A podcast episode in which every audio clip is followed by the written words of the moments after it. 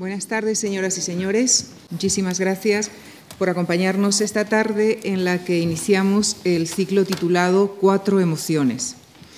El coordinador de este ciclo, el profesor Manuel Lucena Giraldo, nos comentaba que en, este mundo globalizado en el que vivimos asistimos continuamente a una exhibición, a una casi retransmisión en directo de emociones como el miedo, el dolor, el odio, la crueldad, o el amor.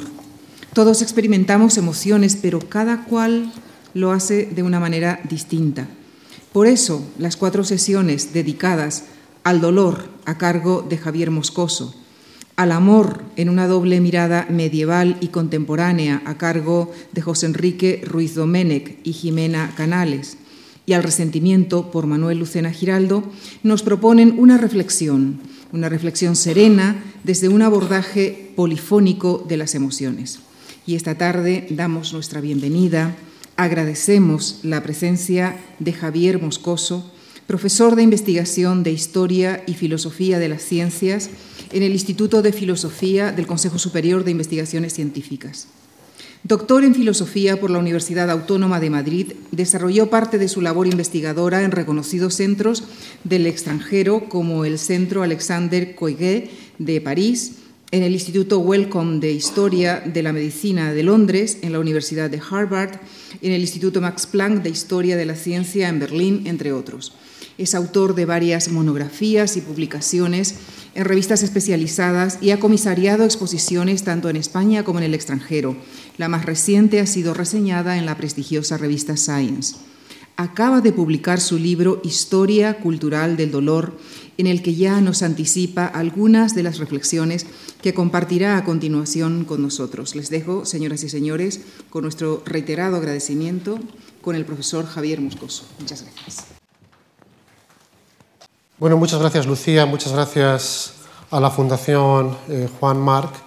Lo que les voy a contar hoy en aproximadamente 60 minutos es solo una pequeña parte de, un, de, un, de una historia mucho más larga que voy a intentar resumirles a ustedes en dos eh, incisiones o dos momentos históricos y también en lo que respecta a lo que es el asunto o el trasunto de fondo lo que es el, problema filosófico que está detrás de escribir o detrás de reflexionar o detrás de investigar sobre historia de las emociones, sobre historia de las pasiones, pero también sobre filosofía de la experiencia. Eh, como ustedes pueden ver, la historia que me interesa a mí, al contrario de lo que muchas veces sucede, es la historia de lo que todo el mundo eh, desconoce o de lo que mucha gente desconoce y también, por otra parte, la filosofía que me interesa es la filosofía de lo que todo el mundo sabe o de lo que todo el mundo sabe algo. Desde hace ya mucho tiempo eso ha sido el objeto de mi reflexión, el cuerpo humano, la historia del cuerpo, la historia de la medicina, la historia de las emociones, en este caso la historia del dolor. Todos eh, los que están en la sala, todos ustedes y probablemente otras muchas personas saben lo que es el dolor o saben del dolor, antes que nada por experiencia, experiencia propia la mayor parte de las veces y también, por supuesto, experiencias interpuestas hay un cierto grado de osadía, por mi parte, en pretender eh, alcanzar una cierta distancia frente a un objeto, frente a una sensación, frente a una emoción tan conocida, también representada, eh, y al mismo tiempo, eh, sobre todo, ¿verdad? No solamente ganar distancia, sino ganar distancia histórica y proponer una lectura de cómo se puede entender la historia de esta, de esta sensación o emoción, de esta experiencia a lo largo de 500 años, que es exactamente lo que he intentado hacer en mi último libro. ¿no? Quizá merecería la pena comenzar por algunas eh, reflexiones previas de qué es la historia cultural del dolor. Eh, desde luego, la historia cultural del dolor no es la historia de los remedios farmacológicos, no es la historia de la medicina, no es la historia de, de ninguna de las ciencias médicas o paramédicas, no es la historia de los tratamientos, o no es solamente eso. Una de las eh, eh, cuestiones que quizá me gustaría, sobre las que me gustaría incidir en esta, en esta presentación es preguntarles a ustedes algo que está asumido implícitamente en mi, en mi investigación y ofrecerles al final algunas respuestas. Una de ellas, eh, cuando me he dedicado a esto en los últimos años, es, pero bueno, las, las experiencias, las emociones, el dolor tiene historia. Eh, no me refiero a si hay formas diferentes de expresar la misma emoción o la misma sensación sino si realmente estamos dispuestos a aceptar que las personas de otros contextos culturales, de otros momentos históricos, han tenido experiencias distintas a las nuestras con los mismos, eh, digamos, estados eh, o con los mismos elementos eh, fisiológicos, con las mismas lesiones, por así decirlo. Claro, lo primero que muchas veces ocurre es que nos preguntan a las personas que trabajamos sobre esto, bueno, pero necesitaréis una definición. Lo primero que tendremos que saber es qué es el dolor. Y hay, digamos que, dos respuestas que son ambas, desde mi punto de vista, enteramente inadecuadas. Una de ellas es la que sostiene que el dolor es exclusivamente una sensación y la otra, igualmente incompleta, eh, y ahora diré por qué son incompletas, es la que sostiene que el dolor es eh, esencialmente una, emoción. Es verdad que ambas, eh, ambas consideraciones, ambas ideas han sido desarrolladas históricamente. Quizá el primero de ellos, o la primera la primera gran formulación de esta, idea de que el dolor es una sensación se debe a este, a este señor, a René Descartes, eh, que publica en el De Homine en 1664 lo que viene a ser la primera gran caracterización o el primer gran sistema general de lo que yo llamo, de lo que se podría denominar la experiencia lesiva, la experiencia del daño, la experiencia física o fisiológica del dolor. Eh, Quizá no, merece la pena o no merece mucho la pena entrar en grandes detalles. Esencialmente lo que viene a decir este modelo de explicación fisiológica es que para cada lesión existe una reacción cognitiva que es además consciente y que además esto debe producirse en una proporción adecuada, algo que es muy intuitivo y que de alguna forma todos ustedes aquí presentes pues seguro que saben la picadura de un insecto duele y se percibe de manera mucho menos intensa que un martillazo, que algún otro golpe o que alguna otra lesión. El problema, bueno, no consigo hacerme con este mando, pero ¿pasó? Ok. Bueno, en todo caso, como ven, lo que hay es una correspondencia una correspondencia entre la lesión y la expresión, una correspondencia entre lo que es el daño morfológico, el daño geográfico, el daño del propio cuerpo y su articulación verbal, siempre está mediada además por la idea de que el dolor es algo que necesariamente debe ser consciente. Eh, no hay otra forma en este universo cartesiano que de alguna forma recorre casi 350 años y que todavía está imbricado en nuestro sentido común, no hay prácticamente ninguna otra forma de entenderlo. Hay, sin embargo, un modelo más complicado, no voy a tampoco entrar en muchos detalles, pero sí me interesa lo que es esta, esta imagen ¿verdad? en el círculo, estas Ls y estas E simplemente significan eh, el lugar donde hay lesión y por lo tanto hay una expresión o un reconocimiento verbal. Como ven ustedes, lo más fácil es que cuando hay lesión haya una expresión y también lo más fácil es que cuando no hay lesión no, nadie se queje. Esto parece casi evidente. Sin embargo, lo que encontramos eh, a lo largo de la historia y por supuesto lo que encuentran también los clínicos y los médicos y los fisiólogos y los biólogos es que hay circunstancias en las que no hay lesión y sin embargo hay experiencia o expresión de dolor, eh, como por ejemplo, ¿verdad? He señalado lo que son los miembros fantasmas, las, neuralgias, los dolores sin lesión morfológica, esto es, o menos sin lesión morfológica visible o sin lesión morfológica conocida, así como por supuesto los dolores psicológicos.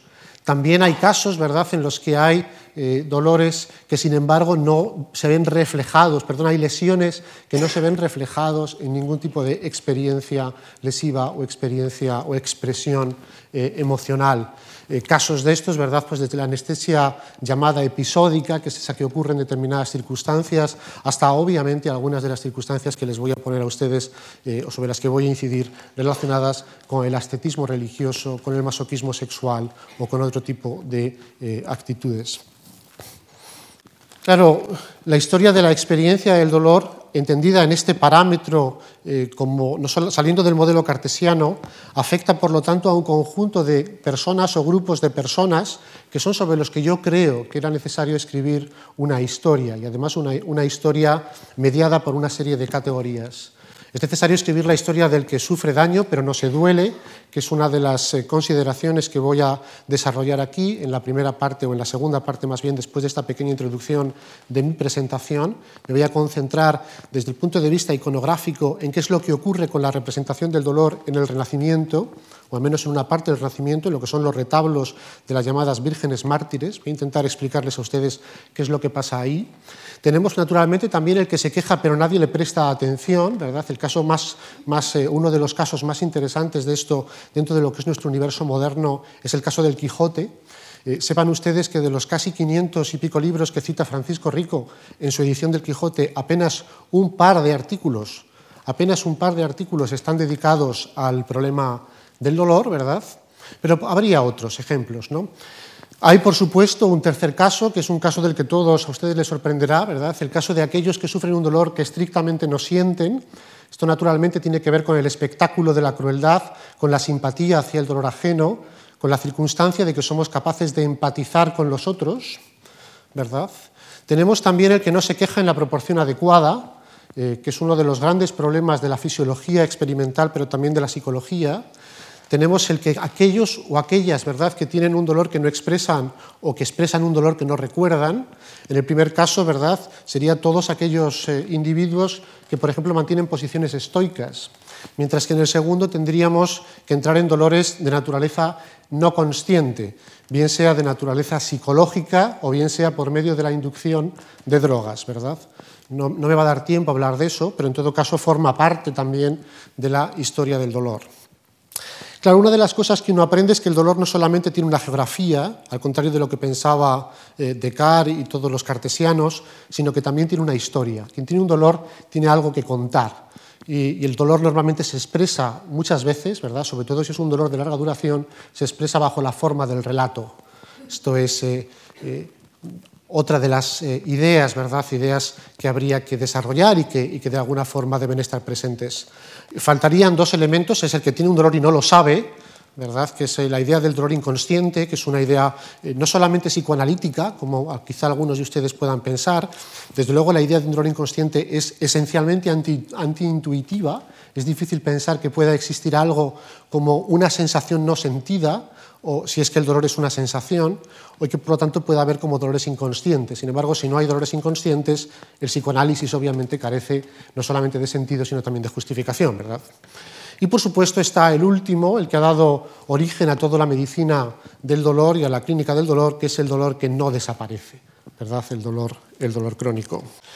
Bueno, frente a la pregunta con la que de alguna forma había que comenzar esta presentación de qué es el dolor, que es la pregunta que yo creo que es menos interesante, al menos es menos interesante desde el punto de vista histórico, y que nos llevaría también a una pregunta de distinto calado filosófico, que es cómo podemos conocer eh, que es una pregunta antigua en filosofía, es una de las más antiguas en filosofía, el punto de vista que yo defiendo, o el punto de vista que a mí me ha interesado en esta investigación, no es tanto qué es el dolor y cómo podemos conocerlo, y en consecuencia cómo podemos escribir su historia, lo cual nos lleva siempre a preguntarnos y a plantearnos unas respuestas que vienen determinadas por la respuesta científica del presente, la pregunta más bien es cómo podemos convencer o cuáles son los instrumentos que hemos utilizado eh, históricamente algunos de los cuales seguimos utilizando todavía hoy para persuadir a los demás de la naturaleza de nuestras experiencias. Esto es, eh, lejos de pertenecer, si ustedes quieren, al ámbito de la lógica, eh, más bien la investigación que planteo se eh, imbrica, se sitúa en el contexto de la retórica, forma parte de las ciencias de la persuasión, de los procedimientos de convicción, de los elementos que utilizamos para convencer a los demás, pese a todas las dificultades, pese a todos los obstáculos, pese a todas las barreras, de que la experiencia que tenemos es una experiencia genuina, que no viene determinada ni por la mentira, ni por el fraude, ni por la exageración, ni por la ausencia de proporción, ni por la soledad metafísica o inefable en la que algunos quisieron convertir el problema del dolor. Hay dentro de estos elementos retóricos hay una serie de líneas eh, que atraviesan cualquier reflexión sobre el dolor. No voy a entrar en estas, pero sí, sí me gustaría mencionarlas. Son la liminalidad, de esto voy a hablar bastante en lo que, eh, en lo que queda de conferencia, naturalmente de su invisibilidad, del distanciamiento, de la imparcialidad, de la inscripción del dolor, sobre todo en lo que es su inscripción geográfica en el cuerpo, de la discursividad, de la confianza o de la resistencia.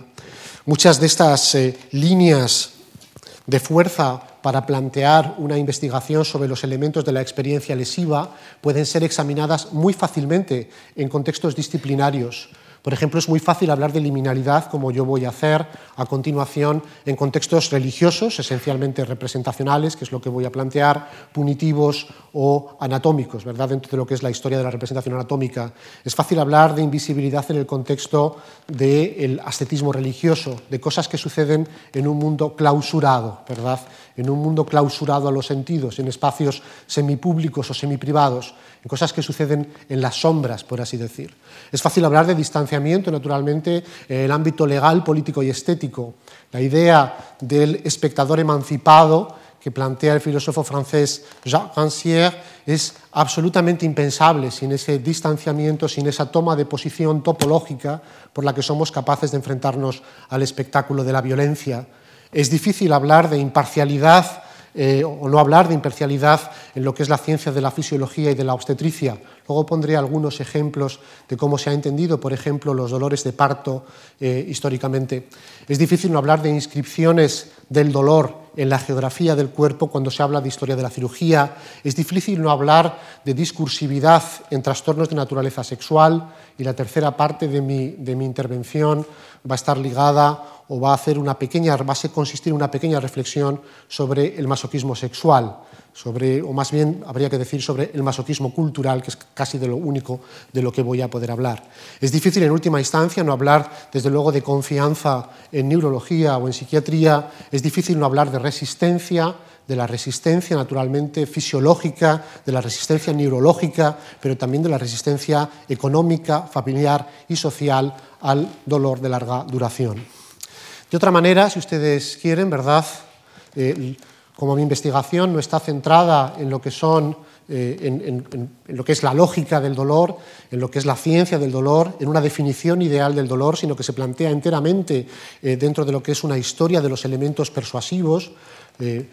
a estos elementos persuasivos los he denominado, siguiendo Aristóteles, tópicos. Podría haberlos llamado de otra manera, pero tópicos está bien. Tópico es un lugar común es lo que todos sabemos, es el sitio de donde se obtienen los argumentos con los que se convence a los demás sobre nuestras propias experiencias. Los tópicos del dolor, esta clasificación obviamente no es completa, pero sí es una clasificación, es una, digamos, es una aproximación, una primera aproximación. Eh, ¿Qué es lo que a ustedes les sucede o qué es lo, cuál es el mejor de los mundos posibles cuando a ustedes les duele algo? Pues es muy sencillo. Lo, primero que les debe suceder es que su dolor pueda ser representado. Da igual que pueda ser representado mediante una tomografía de emisión de positrones, mediante una representación fotográfica que pueda ser verbalizado de cualquier otra manera. Esto es lo que uno siempre desea, que su dolor inicialmente pueda ser representado, que eso que se llama la experiencia privada pueda hacerse de alguna manera pública.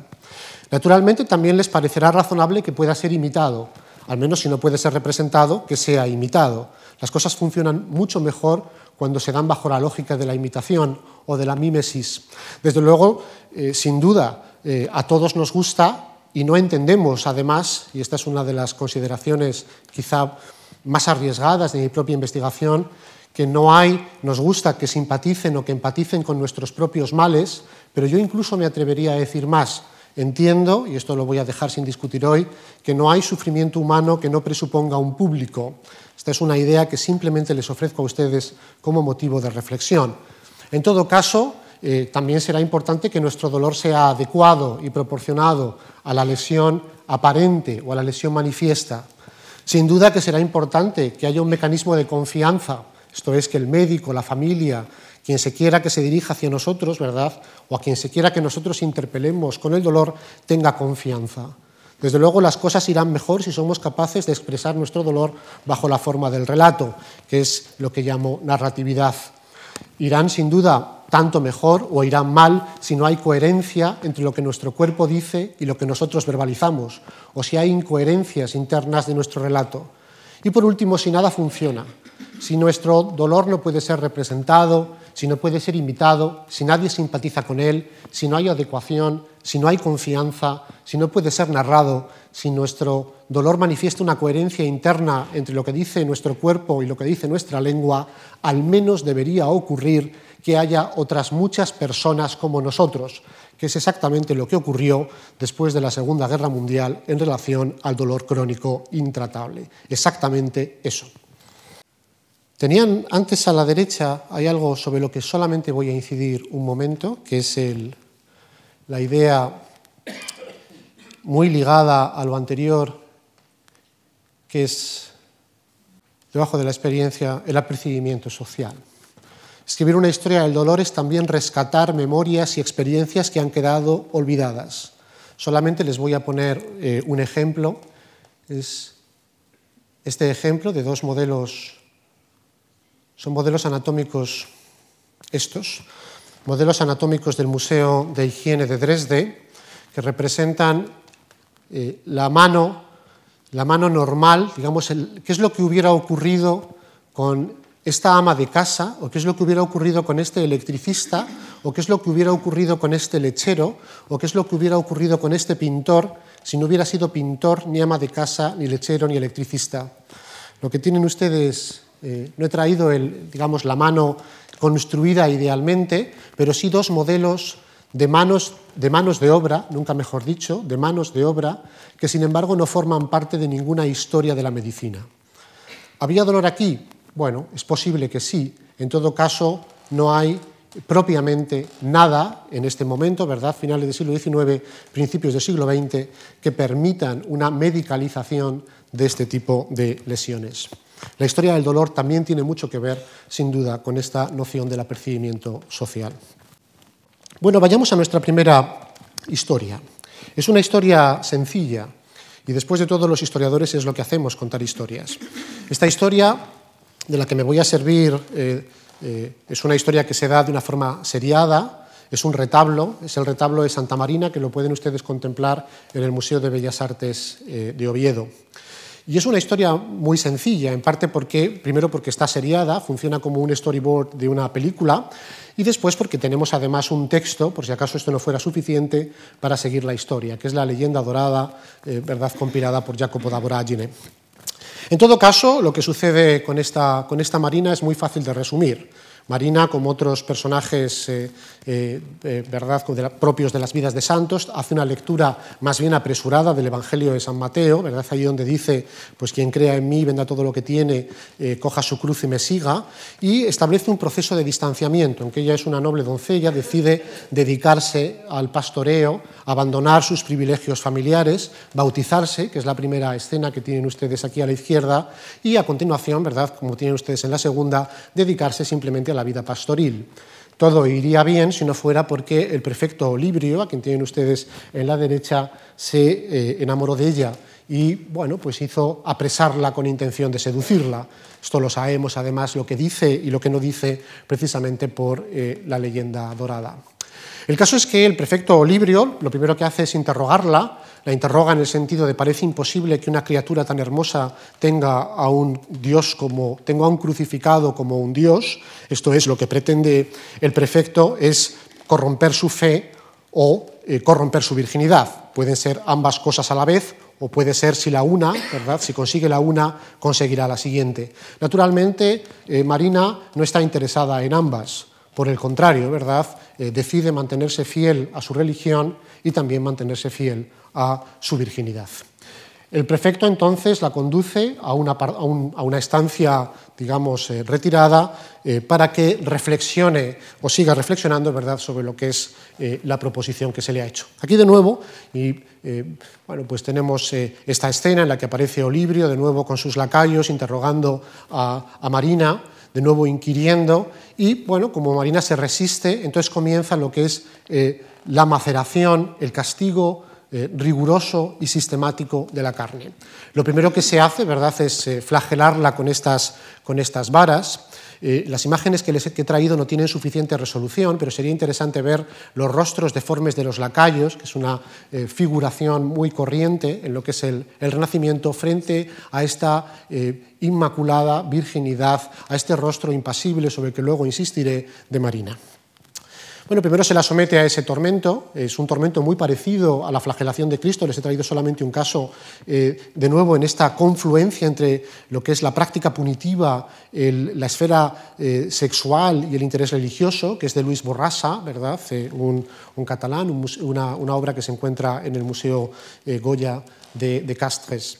Bueno, en todo caso, a Marina le suceden muchas cosas mientras está allí, no solamente es eh, golpeada de distintas maneras, sino que además tiene distintas apariciones que también eh, requieren nuestra atención. Se le aparece un dragón, no es Jorge de Capadocia, a quien ahora me referiré, no es el único santo de la cristiandad que derrota a un dragón, ¿verdad? Aquí tenemos eh, Marina, que es antigua, ¿verdad?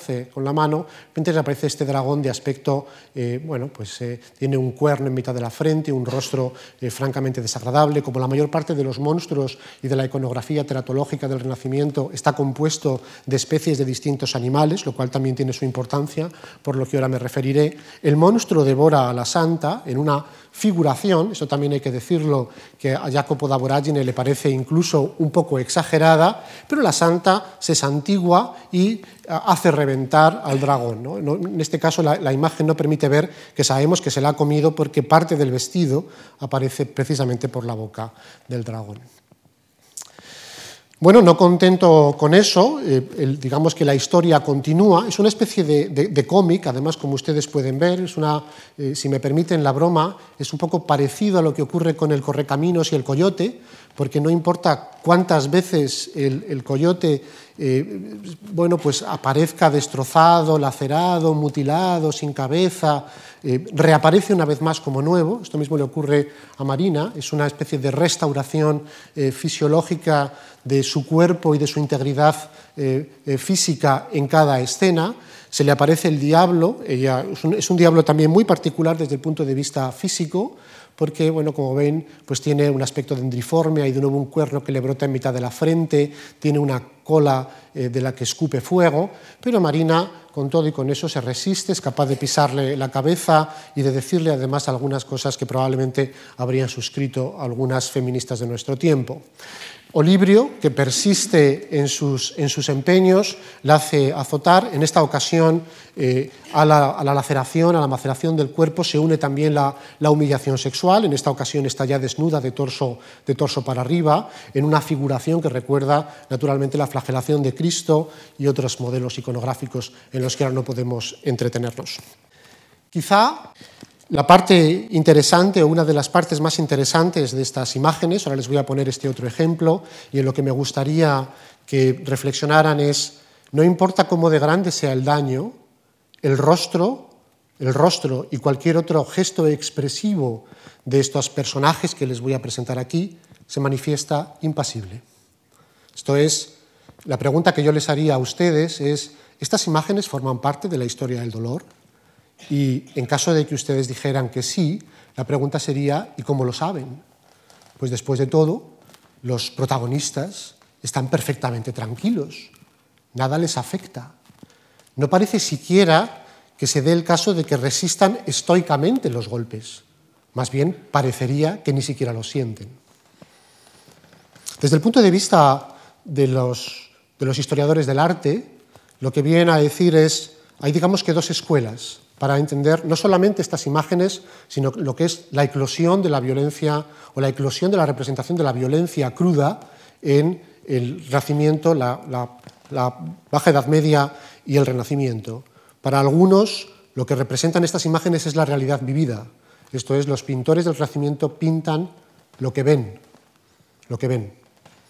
Para otros, sin embargo, lo que se representa no es la realidad vivida, sino la realidad literaria, esto es, pintan lo que leen. En este caso, ¿verdad? Lo que estaría pintando el maestro de Palanquinos, en el caso del retablo de Margarita, perdón, de Marina, sería eh, eh, lo que cuenta Jacopo da Voragine o lo que cuentan otros autores. No es un problema exclusivamente, y eso también parece importante subrayarlo, no es un problema que afecte exclusivamente a las vírgenes mártires o a los retablos de las vírgenes mártires. Y por eso les he traído estas imágenes del retablo de Martorell que están en el Museo del Louvre, en el que Jorge de Capadocia, también famoso por haber derrotado a un dragón, como ustedes saben, pues es sometido en una historia bastante similar. Entonces Jorge de Capadocia también tiene un momento de abandono, también se dedica al noble oficio de abandonando su, su posición social, abandonando a su familia también se dedica como Marina a primero abrazar la religión y después, bueno, pues a descabezar eh, dragones que con su aliento hediondo martirizaban a la población de Sirte. En todo caso, mm, no le sirvió de mucho, porque inmediatamente después de acabar con el dragón, el, prefecto, en este caso el gobernador, intentó convencerle para que renunciara a su fe, a lo que Jorge se negó y fue sometido a distintos tormentos. La idea, de nuevo, en estas imágenes es, no importa cómo de grave sea el tormento, no importa cómo de exagerado sea el, castigo, el rostro siempre se mantendrá impasible. Se he traído esta última escena, que es la escena de la decapitación. No pueden ustedes ver, incluso en este pequeño detalle, ¿verdad? Esta cabeza sonriente de Jorge de Capadocia, que ni siquiera eh, decapitado es capaz de eh, eh, manifestar la menor, la menor signo, la menor representación de su estado. Algo muy parecido a lo que sucede en este autorretrato que se hace Giorgione, ¿verdad? En, eh, representándose a él mismo como Holofernes habiendo sido decapitado eh, a manos de Judith, donde de nuevo, ¿verdad? Eh, bueno, no hay ningún signo, ningún indicio de que esto haya producido el menor, el menor daño.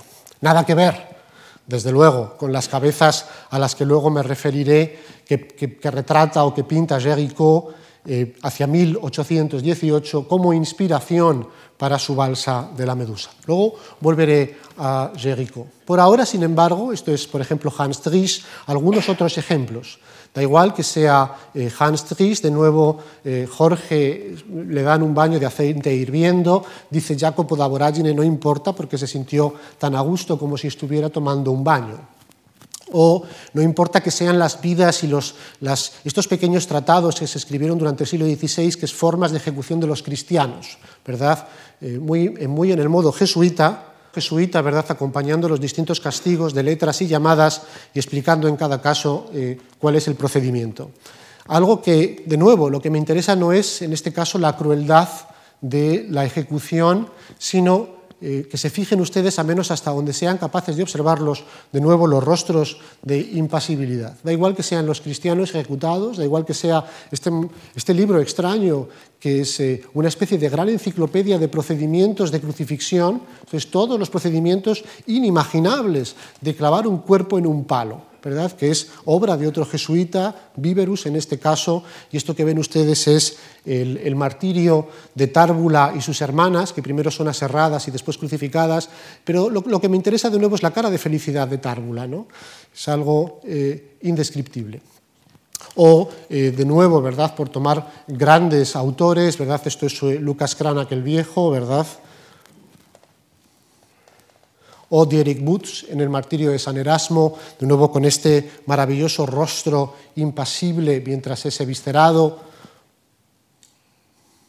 o Santa Ágata, ¿verdad? Eh, bueno, que aparece representada ya en el siglo XVII sin necesidad de la representación del castigo mismo, simplemente sujetando, sosteniendo lo que es la, prueba manifiesta de aquello que le ha ocurrido, ¿verdad? Lo que son los instrumentos de su pasión. En este caso, puesto que le han sido amputados los pechos, pues allí los lleva en una bandeja. Eh, de nuevo, ¿verdad? Hay, hay, escenas muy interesantes sobre esto, sobre lo que es la recomposición del cuerpo, donde incluso Santa Bárbara o algunos otros mártires que han sido, que han sido mutilados aparecen con sus con, sus partes mutiladas en un, lado, pero sin embargo, aquí por ejemplo no se ve, sin embargo todavía manteniendo sus pechos en sus sitios. Entonces tienen cuatro pechos, los que muestran y los que tienen. Bueno, les decía, los historiadores del arte se, digamos que se posicionan en torno a estas dos posturas. Para unos eh, bueno, el aumento de prácticas punitivas, bueno, lo, que es la convivencia cotidiana con el espectáculo de la violencia, permite entender que realmente todas estas personas, todos estos artistas pintaban lo que veían. Para otros, sin embargo, no tanto pintan lo que ven, sino que pintan, por así decir, lo que saben. Desde mi punto de vista, la, solución a este, a este, enigma o la solución a este, este, a este, nudo gordiano está un poco en la naturaleza misma de, la palabra representación, que probablemente no es una buena palabra para saber qué representan estas imágenes y sobre todo qué podemos hacer nosotros con ellas o si corresponden o no corresponden a la historia del dolor. Voy a comenzar por este último problema. ¿Forman parte de la historia del dolor? Sin duda. ¿Representan la experiencia vivida? En parte. ¿Representan la experiencia sabida? También en parte. ¿Qué es sobre todo lo que representan? Desde mi punto de vista, bueno, no representan estados de cosas, representan estados emocionales. No están hechas, dicho de otra manera, para representar lo que se vive, sino para representar, para representar el mundo, sino para representar la experiencia del mundo. Son, por así decir, no solamente reflejo, sino también constitutivas. Tienen una enorme carga dramática. Funcionan, si ustedes quieren, como un guion. No dicen lo que ha ocurrido, sino que indican lo que debe ser realizado. Dicho de otra manera, ¿representan algo? Sí. ¿Qué es lo que representan? Un drama. Esta es, desde mi punto de vista, la respuesta eh, adecuada. No solamente, además, en el sentido de que el dolor sea un drama, que es uno de los eh, asuntos que voy a defender hoy aquí, sino que además es lo que los antropólogos denominan un drama social. Esto es lo que se representa estrictamente, es una forma de experiencia dramática que además está pautada, tiene un principio, un desarrollo y un fin. Si ustedes eh, ven lo que sucede con, Marina, lo que sucede con Jorge de Capadocia, lo que sucede en la mayor parte de estas vidas de santos, pese a sus diferencias, y si han ustedes tenido tiempo, además de echarle un vistazo a los distintos volúmenes de la leyenda dorada, verán que en realidad las historias son muy similares en su estructura argumentativa. Alguien decide distanciarse, separarse, aislarse, abandonarse. Y al final habrá un momento de recuperación, de reconciliación, de reinstauración lo que ocurre entre medias es lo que representan estas imágenes. Es el tránsito, el limen, el espacio donde las cosas no son lo que en principio deberían ser, donde en realidad todo es posible, donde no funciona nuestra lógica, donde los golpes no duelen como golpes, donde los hombres pueden ser mujeres, donde las jóvenes vírgenes aparecen sin embargo representadas como ancianas, donde los dragones echan fuego por la boca donde incluso puede suceder, como en el caso de Marina, eh, que en realidad su historia no se corresponda con Santa Marina, sino con Santa Margarita de Antioquía. Esto es, da igual la atribución de personalidades. Lo que interesa de la historia, sin embargo, es su desarrollo, su performatividad, su capacidad de teatralización, su capacidad de poner en funcionamiento o de señalar eh, una forma diferente de eh, afrontar la experiencia. Si eso hace a la representación, otro tanto podría decirse de lo que sucede en el siglo XVII en relación a lo que he llamado aquí el teatro barroco de la emulación.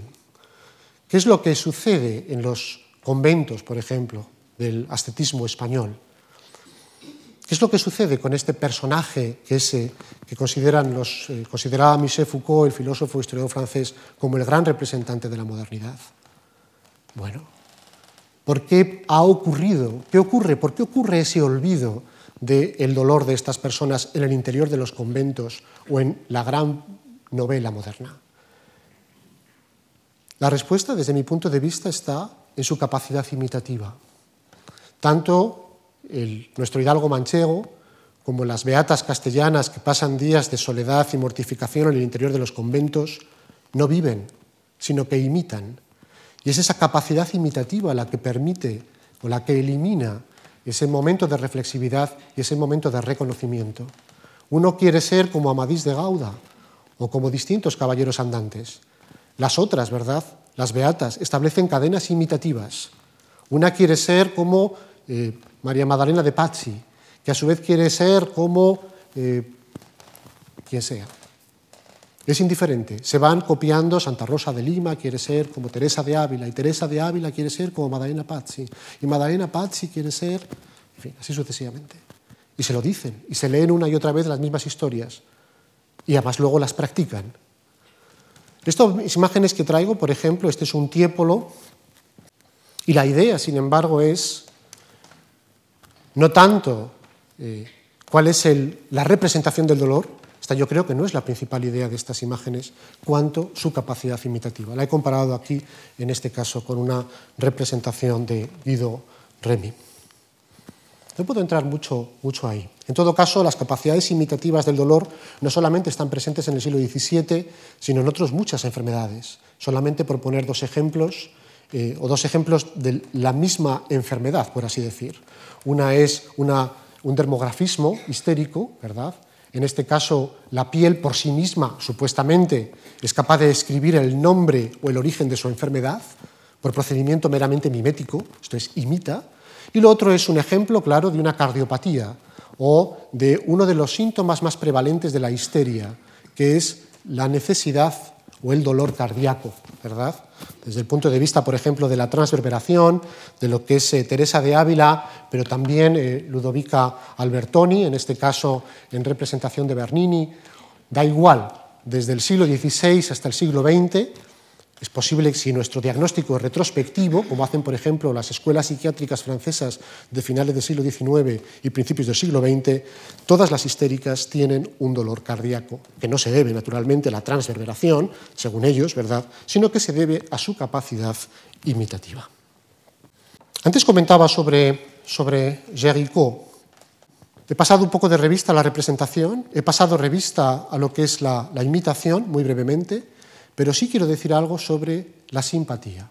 Y sí quiero decir algo sobre esta eh, capacidad, esta extraña capacidad de sentir lo que los demás sienten y más allá de ser capaz de representar lo que los demás experimentan.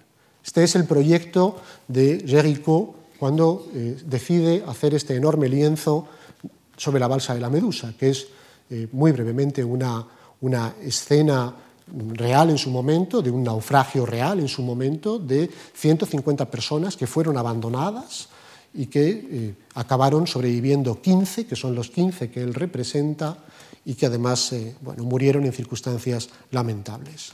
Algo ha ocurrido, sin embargo, para que Jericho se posicione en este lugar de imparcialidad, en este lugar eh, de la simpatía, que sin embargo evita por una parte la compasión y evita también, eh, por la otra, el odio. Este deseo de objetividad, este deseo de eh, independencia es lo que representa aquí Jericho, eh, es algo, por otra parte, de lo que todos nosotros, ¿verdad? enfrascados como estamos en el espectáculo de la violencia, tenemos y sabemos de sobra. Quizá no hay mejor lugar, el caso de Jericho es uno de ellos, pero igualmente podría hablarles de cómo la reforma del sistema penal está basada en el siglo XVIII, muy poquito tiempo después de que, tuviera lugar este terremoto, que es el terremoto de Lisboa de 1755, muy poquito tiempo después van a suceder algunas cosas, y, entre ellas algunas publicaciones de libros importantes, o de lo que consideramos que son, los filósofos consideramos que son libros importantes. Uno es eh, las investigaciones filosóficas sobre el origen de lo bello y lo sublime, de Edmund Burke, que naturalmente eh, hace referencia al terremoto de Lisboa, y que también entiende que tiene que haber una posición independiente del espectador para contemplar eh, eh, la belleza. Otra es la teoría de los sentimientos morales de Adam Smith, que de nuevo, ¿verdad? no solamente hace referencia, no hace referencia explícita al terremoto de Lisboa, pero sí a la idea del terremoto como espectáculo de la violencia, donde unos son afectados y otros no. Y otro, naturalmente, es Cesare Beccaria, que escribe Los delitos y las penas sobre una ecuación francamente interesante, que es la proporción entre el delito y la pena no depende, eh, digamos, la pena no debe ser proporcional al delito, debe ser proporcional a la sensibilidad de los testigos. Es una idea francamente interesante sobre la que, sin embargo, entiende eh, Beccaria que se apoya a la sociedad civil. Este es el espectáculo de la violencia, este es un ejemplo, podría, haberles traído un Goya, pero les he traído un Charles Bell, que es uno de los grandes anatomistas del siglo XVIII y una persona de la que estamos recuperando en estos momentos su obra iconográfica, como ven ustedes por motivos, por motivos obvios. De nuevo, eh, era un seguidor de Vissat. Vissat es uno de los grandes fisiólogos franceses. Esta persona que tienen ustedes aquí es eh, Magendie, es uno de los es uno de los discípulos de Bissat. Aquí se representa eh, haciendo algo que es como una especie de última cena. Hay doce individuos eh, llamados a este festín. Eh, no hay naturalmente una transmutación como en la última cena, pero sí hay algo curioso, hay algo que sucede aquí que ha afectado nuestros destinos y ha afectado también nuestra comprensión del dolor. En primer lugar, Imagendi, por ejemplo, que es capaz cuando aparecen las primeras anestesias, de decir que el dolor es irrelevante y que por lo tanto la anestesia no es algo que vaya a tener futuro, esto sostiene Magendie, es uno de los grandes viviseccionistas del siglo XIX, de la primera mitad del siglo XIX, lo que está haciendo es transformar el dolor, en este caso el dolor fisiológico de un animal, en conocimiento además utilizando el conocimiento fisiológico de un animal como modelo anatómico humano. Esto es, no le interesa nada lo que es el, sistema fisiológico, el sistema nervioso de un perro, solamente en la medida en que sea capaz el perro de sustituir a un hombre, eh, sustituir a un ser humano. Esto es algo muy importante en la medida en que desde el siglo XIX, sobre todo en la primera mitad del siglo XIX eh, y todavía a, día de hoy, eh, muchas de las cosas que asumimos con celeridad se basan en este modelo. Es lo que es algunos de los elementos que consideramos más humanos, como por ejemplo el uso del lenguaje, desaparecen por completo en la indagación fisiológica. Todo esto tiene que ver con la proporcionalidad, que voy a, voy a, pasar, con ideas muy extendidas de que en realidad los mismos estímulos deben dar lugar siempre a las mismas reacciones, algo que me van ustedes a permitir, otras cosas se las digo de manera tentativa, esto esto ya sabemos definitivamente que no, entonces los, los antropólogos ya han hecho muchos trabajos sobre esto. Pero en todo caso, tanto eh, Charles Boulogne, que es la persona que tienen ustedes aquí, vamos, el autor de estas imágenes, experimentos de estimulación eléctrica para producir eh, reacciones o expresiones, como el propio Charles Darwin, que escribió una, eh, una, investigación sobre las expresiones humanas y animales y que consideraba, por ejemplo, que la hipopótamo, la, hipopótamo hembra de Regent's Park se había quedado embarazada y que sus gestos y actitudes eran exactamente igual que los de cualquier otro mamífero superior, ¿verdad? incluyendo cualquier mujer. Esto decía eh, Charles Darwin. Y me interesa quizá el tema de la, de la obstetricia, porque hay, hay, pocos sitios donde uno pueda observar mejor lo que es esta tensión entre lo mejor que puede pasar con el cuerpo de la, de la persona doliente es que se presente tal cual es y que su dueño, esto es, que su principal testigo, se calle. ¿no? Esta imagen que tienen ustedes es una imagen extraña, es una imagen de, de, de, aproximadamente 1800, una imagen naturalista del parto, en fin, no puedo entretenerme mucho. Simplemente contarles algunas cosas que quizá a ustedes les parezcan interesantes. Esta imagen está, están los protagonistas habituales, naturalmente eh, la mujer, en este caso sí, por cierto, observen ustedes cómo sí, manifiesta signos de dolor. Hay una persona que la atiende, que es una, una partera, tiene un ayudante, hay sin embargo un tipo extraño. ¿no? La llegada de los, un, varón, ¿verdad? un varón que no sabemos bien lo que hace, probablemente sea el, el marido que en esta ocasión ha sido convidado, desde luego no es el cirujano. Es importante saber que hasta mediados del siglo XVIII los, cirujanos no intervienen, que no es una profesión establecida, no intervienen en los alumbramientos salvo casos de extrema necesidad. Eh, esto es cuando, por ejemplo, el parto no viene en la posición, el bebé no viene en la posición adecuada, cosas de este tipo. Ahora, cuando se produce la medicalización del nacimiento, lo que sí va a ocurrir es que se va a producir una revaluación y reestructuración de todo el universo semántico y sígnico del embarazo, en el sentido siguiente. Lo primero que uno tiene que hacer es olvidarse de la madre, dicho de manera más o menos rigurosa, en el sentido de que sus expresiones, sus gestos, sus palabras, en realidad no son suyas, sino que están moduladas o modificadas por sus tendencias emocionales, por su eh, ascendencia cultural, por eh, la cantidad de novelas que haya leído, por cosas así. Para la mayor parte de los obstetras, lo que uno debe hacer es separar, y empiezan así la mayor parte de los manuales de obstetricia de eh, finales del siglo XVIII, durante toda la primera mitad del siglo XIX, lo primero que uno debe hacer es separar los dolores verdaderos de los falsos, los signos verdaderos de los falsos, las contracciones verdaderas de las falsas. Esto es, no solamente hay que quitar al, el bebé al niño, esto es, liberar a la madre del niño, sino también liberarla de su ignorancia. Más aún sucede algo extraordinario, que es, eh, en realidad, no es la madre la que se queja, sino el dolor el que produce los lamentos no es la madre la que, eh, digamos, es responsable de sus expresiones, sino que son los movimientos meramente fisiológicos los que producen tales o cuales reacciones emocionales. Para muchos médicos, por ejemplo, la fuerza con la que una mujer embarazada, eh, digamos una mujer de parto, aprieta las manos, deberían ser suficientes para determinar, dicen, cuánto tiempo falta para el momento del alumbramiento. Bueno, voy a ir un poquito más rápido con, lo que es estas ideas de la proporcionalidad. Podría poner muchos ejemplos en relación a la cirugía, o este es un caso de lisotomía, eh, o de nuevo eh, la caricatura inglesa del siglo XIX refiriéndose a distinto tipo de dolores, ¿verdad?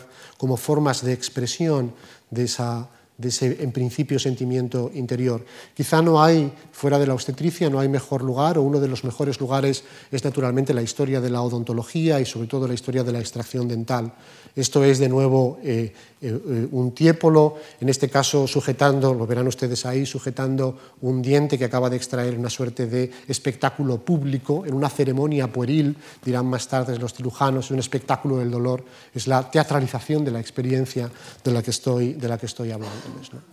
Eh, de nuevo, eh, la representación visual de esta escena de tortura quizás sea eh, esta una de las expresiones más gráficas, el cirujano haciendo palanca contra un individuo, ustedes no lo pueden ver, pero está atado de pies y manos, ¿verdad? Se, manifiesta en posición sumisa y digamos, mientras el, rostro ajado y malhumorado del cirujano hace palanca contra su propio cuerpo. Sin llegar a esos extremos, quizá la imagen inquietante de una silla quirúrgica de la enciclopedia de Diderot y d'Alembert debería ser suficiente para, para, saber cuáles son los procedimientos mecánicos de sujeción del dolor. Esta imagen, ¿verdad?, en sí misma también forma parte de la historia del dolor, de la historia eh, mecánica del dolor o de los procedimientos necesarios para limitar eh, los embistes del cuerpo.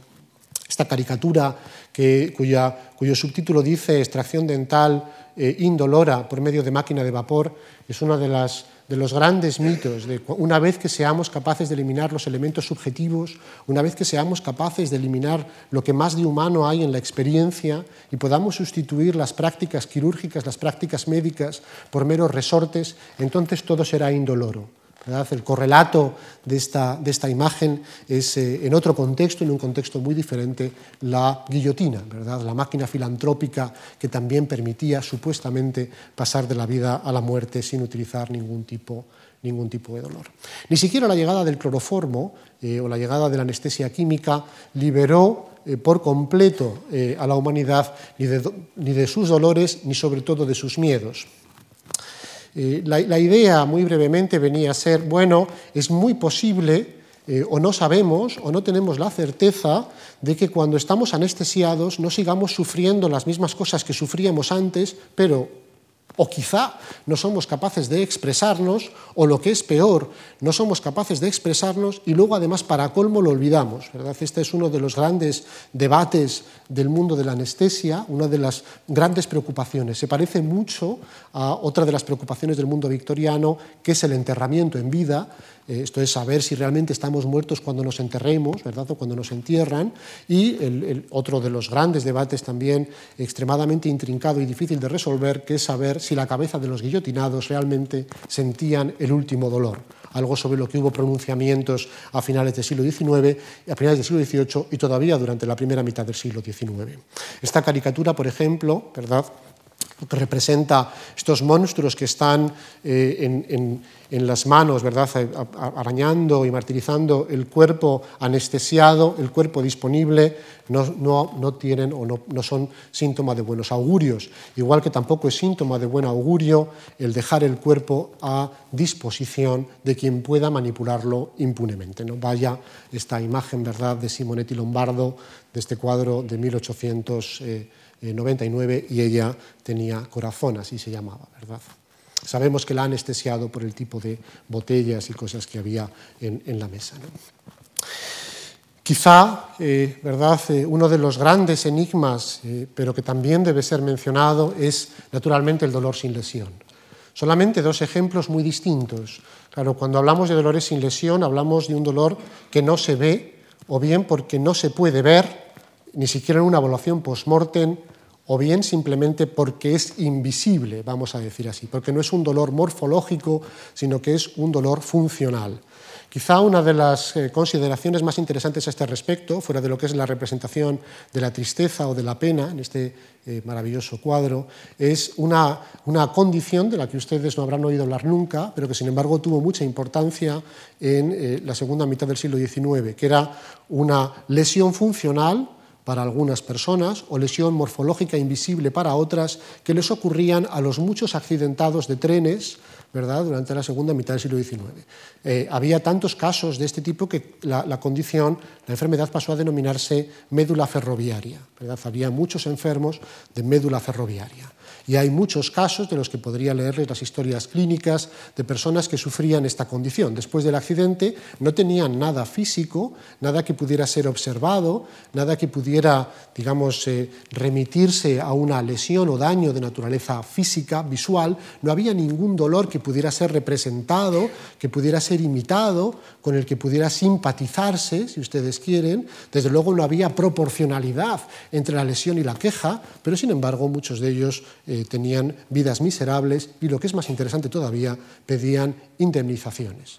Como pedían indemnizaciones a la compañía que los había llevado en tren, los cirujanos de las distintas compañías tenían que valorar si realmente tenían una lesión funcional, bien de naturaleza nerviosa o bien de naturaleza psicológica. La palabra shock que hoy es tan corriente, ¿verdad? y de uso tan corriente, se refiere esencialmente a ambas posibilidades, al shock físico, al golpe físico o al trauma psicológico. Eh, en todo caso, lo interesante de la médula ferroviaria, de la que quizá hoy desconsideraríamos sus capacidades o sus ideas, es, eh, o su propia existencia incluso, es que los cirujanos de las compañías de ferrocarriles de Londres, que son las que yo he estudiado, consideraron que la mayor parte de sus eh, pacientes eran casos genuinos. Esto es, no se trataba de casos de corrupción o de casos de fraude. Muy brevemente voy a hacer la, segunda, eh, esta segunda incisión en lo que es el, masoquismo sexual, muy brevemente, lo que es el masoquismo cultural, y voy a cerrar para que ustedes al final digan, bueno, pero este, este señor de qué habló, eh, al final, ¿qué nos ha contado? Esto es algo que a mí me produce muchísimo, muchísimo miedo. Yo creo que uno debe venir a una conferencia y marcharse no solamente con un conjunto de ideas, sino también con algunas un poquito más estructuradas. Y eso voy a intentar hacerlo al final. En todo caso, eh, creo que es importante saber, eh, les he contado o he incidido un poquito en lo que es la representación de, la, de las vírgenes mártires y de lo que son los retablos de la representación de la violencia en el conjunto del Renacimiento, eh, bueno, parte del Renacimiento. Querría incidir en otro contexto completamente diferente, que es aquí sí hay lesión, pero no se siente como tal. Eh, en todo caso, lo, único que voy a, no voy a contarles lo que es el masoquismo sexual, lo siento, tendrán ustedes que otro día, ¿verdad? No voy a contarles, digamos, lo que es la parte más, eh, eh, quizá desde cierto punto de vista más ligada a lo que es la experiencia emocional que supone el masoquismo, en la medida en que es una revaluación del conjunto de la experiencia, de eso no les voy a hablar, pero sí de algo que me preocupa mucho, que es la presencia de objetos en la historia de las pasiones y en este caso en la historia del dolor. He querido comenzar por aquí, por este cuadro de Trupna, que es un cuadro que está en un museo de Viena, se llama César ante el Rubicón, es un cuadro eh, pre-freudiano, esto es, Freud todavía no estaba, naturalmente se llama César ante el Rubicón porque el perro pues, no sabe si comerse o no comerse la carne, ¿verdad? No hay mejor lugar, desde mi punto de vista, para comenzar a hablar de, lo que es el masoquismo cultural, de lo que es esta, transformación evaluativa de la experiencia, que este pequeño cartón. Es un cartón que encontré de un antropólogo que se llama Nicolás eh, Falés. Es un personaje, Nicolás Falés es un personaje bastante oscuro, fue el, el fundador de la revista Man y él se dedicaba, en principio, a lo que hoy llamaríamos antropología humana, a finales del siglo XIX. Se dedicaba sobre todo a coleccionar objetos y fotografías. El caso es que este objeto que tienen ustedes delante, bueno, pues no es nada más que una catalogación bastante ordenada e historiada, estos detalles son todos importantes, de lo que son cinco procedimientos de tortura.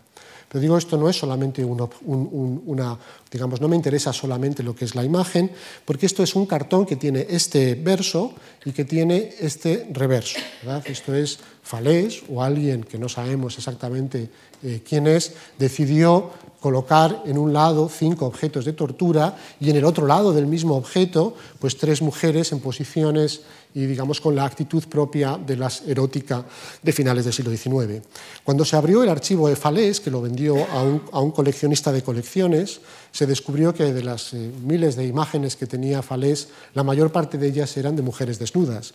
Esto probablemente tenga mucho sentido desde el punto de vista de la investigación en antropología, pero quizá tenga más desde el punto de vista de algunas otras consideraciones quizá relacionadas con los usos de la sexualidad. En todo caso, eh, Falés no es el único que se dedica a indagar eh, en lo que es el verso y el reverso, en lo que es la parte pública y la parte privada, en lo que es la, conexión entre el dolor y el placer, o entre el dolor y la sumisión, o entre el dolor y la belleza.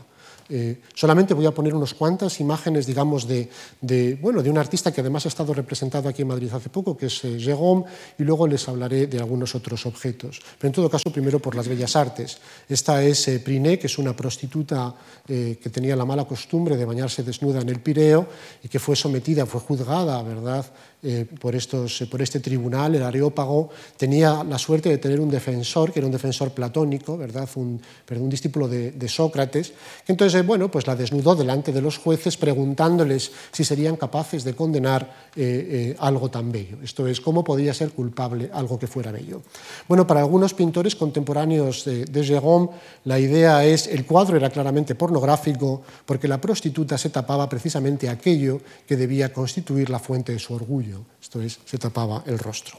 Jérôme, que tenía una predilección por la colección de objetos, representó el mismo modelo anatómico en la misma pose en distintos escenarios. Y en este caso, ¿verdad? Esto es eh, la venta de esclavas.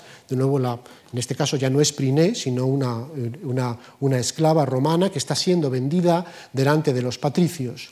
Eh, como además Jérôme también tenía esta obsesión por el verso y el reverso de las cosas, pintó la misma escena dos veces, ¿verdad? Una vez de frente y otra vez de perfil, mostrándonos en la escena, ahora una de estas está, una de las versiones está en San Petersburgo, la otra está en Estados Unidos, mostrándonos, ¿verdad?, la misma, las caras de los patricios, mostrándonos estos gestos y esta, eh, la escenografía, por así decir, de la impudicia, de la cosificación de los cuerpos, que es solamente una de las partes, ¿verdad?, de la, del masoquismo sexual. La otra, como veremos a continuación, es la personificación de los objetos y, naturalmente, lo que tiene que ver con su colección compulsiva. Este señor que está aquí es eh, Sir Henry Welcome, ¿verdad? que es un coleccionista de colecciones, es, el, es el entrepreneur a quien, a quien Falés vende toda su colección de fotografías y que gustaba fotografiarse, pues en este caso con sus colecciones de cabezas maoríes. Pero el coleccionismo va mucho más allá. Esto, por ejemplo, es, una, es la edición que tiene la Fundación Ortega de la historia del arte erótico de Edward Fuchs. A su poseedor, que no sabemos quién es, le parecían que eran pocos los tres volúmenes ilustrados, entonces decidió añadirle pues no solamente eh, notas de su puño y letra, sino algunos otros, algunas otras imágenes, en ocasiones la misma imagen eh, repetida. Naturalmente podemos pasar muy fácilmente de lo que es Edward Fuchs o de lo que es eh, eh, Jérôme a, en este caso, Rodin, del ídolo, del ídolo eterno, ¿verdad? de cómo el escultor, al contrario de lo que ocurría con el mito de Pigmalión, se arrodilla en la misma posición eh, en la que veíamos en las imágenes de la serótica de Falés, se arrodilla delante de su escultura o estos objetos que flotan y que abundan en los museos europeos, ¿verdad? Las, sillas de tortura chinas, los objetos del Oriente, eh, los modelos eh, sobre castigos que no sabemos por qué los han sido diseñados, no sabemos quién los ha comisionado, no sabemos de dónde, de dónde surgieron, no sabemos quién los ha hecho, pero sí forman parte, ¿verdad?, estos, estos objetos de lo que es una eh, eh, una, la eclosión, ¿verdad? Eh, ligada a otros muchos eh, fenómenos en los que difícilmente puedo entrar ahora, a lo que es esta, este, esta supeditación o esta conexión entre el universo del dolor y la representación de la belleza o de al menos algunos aspectos de la belleza. Fíjense, por ejemplo, y con este voy a acabar esta pequeña excursión por la, por la vida pequeñísima excursión por la vida social de estos objetos y por su representación o la medida en que puedan ser representados como parte del masoquismo cultural, con esta figurita que es una figura de marfil aproximadamente de unos 30 eh, centímetros, donde bueno, se ha representado a su protagonista principal, un poco a la manera de la imagen del icono de la modestia presente, por ejemplo, en el nacimiento de Venus de Botticelli, y la idea de nuevo sigue siendo la misma. ¿Por qué representar, por qué comisionar, por qué producir una de, hierro con tanto lujo de detalles, a quién le interesan este tipo de objetos, de quién forman eh, parte, cuál es eh, su eh, uso, cuál es su función. Voy a acabar, según he prometido, con algunas pequeñas conclusiones.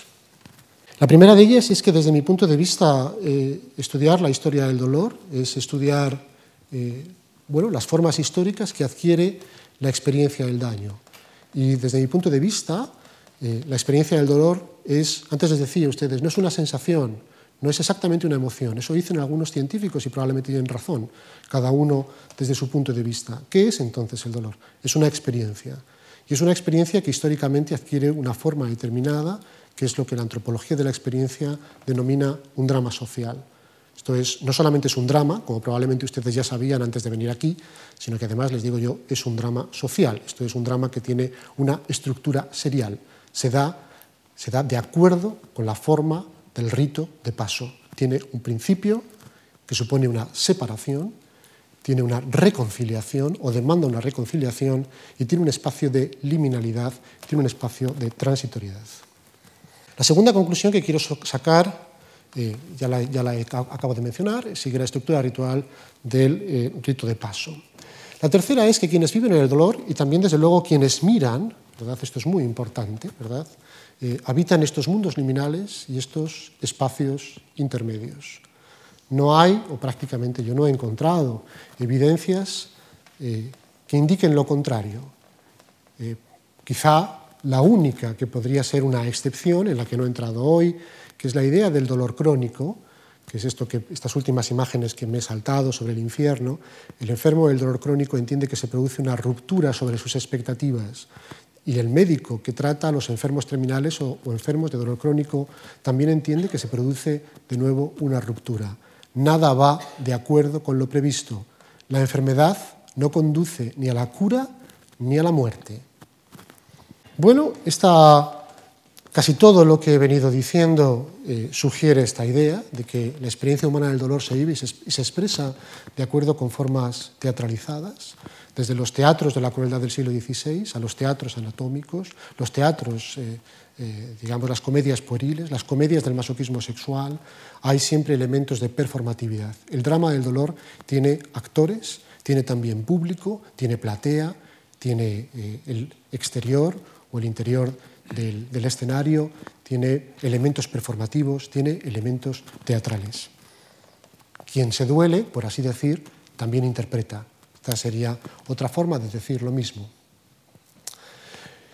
Por último, la, forma, la historia del dolor humano versa sobre formas de expresión. Estas formas de expresión pueden ser textuales, pueden ser textuales tanto como jurídicas, ¿verdad? O verbalizadas, pueden ser científicas o pueden ser artísticas. Estas formas de objetivación es lo que yo he llamado eh, tópicos y no son más que reglas socialmente aceptadas de persuasión. Por último, y para acabar, les recuerdo que los tópicos son instrumentos retóricos, sirven no para conocer, sino para persuadir, sirven para generar comunidades, que algunos académicos denominan comunidades emocionales.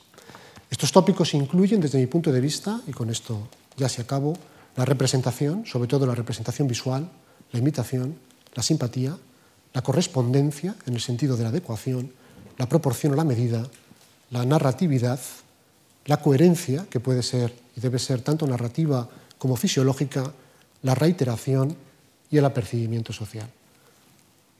Esto es, en parte, lo que quería contarles. Muchas gracias por su atención.